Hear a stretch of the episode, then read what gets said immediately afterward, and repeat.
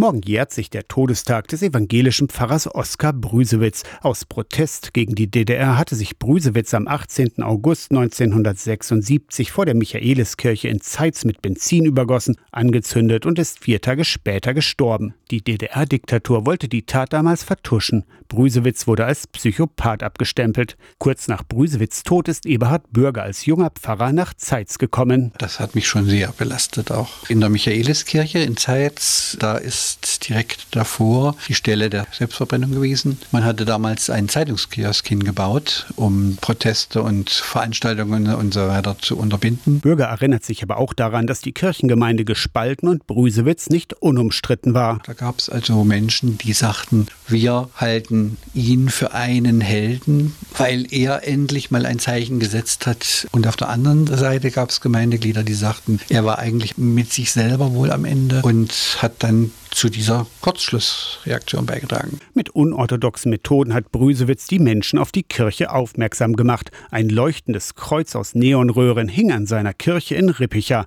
Esther Fröbel, Brüsewitz Tochter, wurde selbst Pfarrerin. Sie erinnert sich, dass ihrem Vater die Menschen am Herzen lagen. Er brannte für Gott und er wollte, dass die Menschen auch Gott kennenlernen. Aber es war keine Glaubens- und Meinungsfreiheit. Und das war für ihn sehr schmerzlich. Die Selbstverbrennung des Pfarrers Oskar Brüsewitz bewegt die Menschen in Zeitz heute immer noch. Zum 47. Mal jährt sich morgen sein Todestag.